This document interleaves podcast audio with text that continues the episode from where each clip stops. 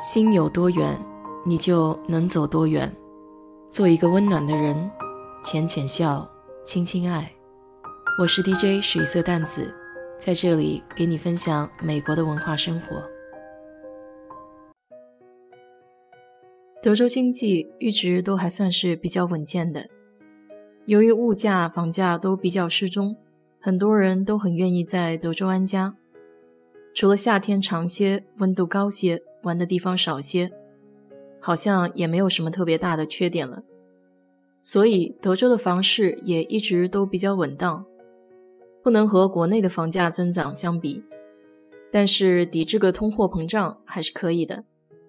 不过今年由于新冠疫情爆发的影响，还有低迷的油价，确实给房市也带来了冲击。三月份，德州房屋销售总额与去年同期相比就下降了百分之四。在发生最严重的冠状病毒影响之前，德州的房屋拥有率在二零二零年第一季度已经升至二零一二年以来的最高水平，高达百分之六十四点四，仅仅比全美房屋拥有率只低一个百分点。德州四个主要都会房屋拥有量也都有所增加。休斯顿达到了经济衰退后的最高水平，百分之六十五点五，而圣安东尼奥的指标也以百分之六十六点一的房屋拥有率超过了全州平均水平。在达拉斯和奥斯汀，房屋拥有率略低，分别为百分之六十二点六和百分之五十八点九。针对疫情的指数保护政策会在今年晚些时候才出台。所以，下半年的房屋所有率可能会因此受到影响。各项利率也在三月份的时候大幅降低，十年期的美国国库债券孳息率下跌至百分之零点九，而美国联邦住房抵押贷款公司的三十年固定利率低于百分之三点五。我目前的银行存储利率也从去年的百分之二降低到了今年的百分之一，跌了一半左右。虽然第一季度的房屋抵押贷款申请数量增加了一倍，但是由于房屋展示和参观人数的减少以及经济环境的不确定，三月份购房抵押贷款的申请下降了百分之十一点三。购房抵押贷款申请减少，可能表明未来几个月的销售会放缓。对于手上有些余钱不担心存款的朋友，现在是重新贷款的好时机。如果你的房子在过去几年内有升值，那么还可以重新贷款一些现金放在手上，以备不时之需。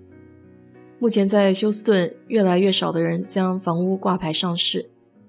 根据休斯顿房地产经纪人协会的数据，与2019年3月相比，上个月独户住宅的新房挂牌率下降了4.8%，但是房屋出售价实际上却提高了3.6个百分点。德州的房屋中位数成交价格上涨到了二十四万九，同比增长百分之五点八。奥斯汀房屋中位数高达三十三点七万，实现了连续第二个月两位数的升值。房屋市场的一般规律是，利率降的话，房价就会涨；反之亦然。所以基本上不存在什么时候是好时机，主要还是看你自己的需求和目标。如果有兴趣买房的朋友，这个时候是一个比较好谈价的阶段，因为毕竟大环境不景气，卖方也想尽快的脱手成交。尽管沙特和俄罗斯的石油价格战在三月份严重影响了能源商品和相关就业，但这些数据仅仅反映了疫情对德州住房市场的初步影响。未来的几个月预期事件以及下半年修订后的经济预期。将使最近的乐观状态蒙上阴影。三月底签署的政府刺激法案允许宽恕联邦支持的抵押贷款、暂停驱逐以及对收入在一定范围内的美国人直接付款。这些政策将对目前的房主有所帮助，但是并不太可能刺激及时的房屋销售。这里有一点小小的忠告，就是尽量不要申请政府延款贷款支付的项目。因为对今后的信用会有所影响。如果你以后还有大件要购置，比如再买房、买车什么的，可能会有点麻烦。总之，目前的形势还是保留实力，以备持久战。不过家境殷实的朋友就全当没听到吧。好了，今天就给你聊这么多。如果你对这期节目感兴趣的话，欢迎你在我的评论区留言，谢谢。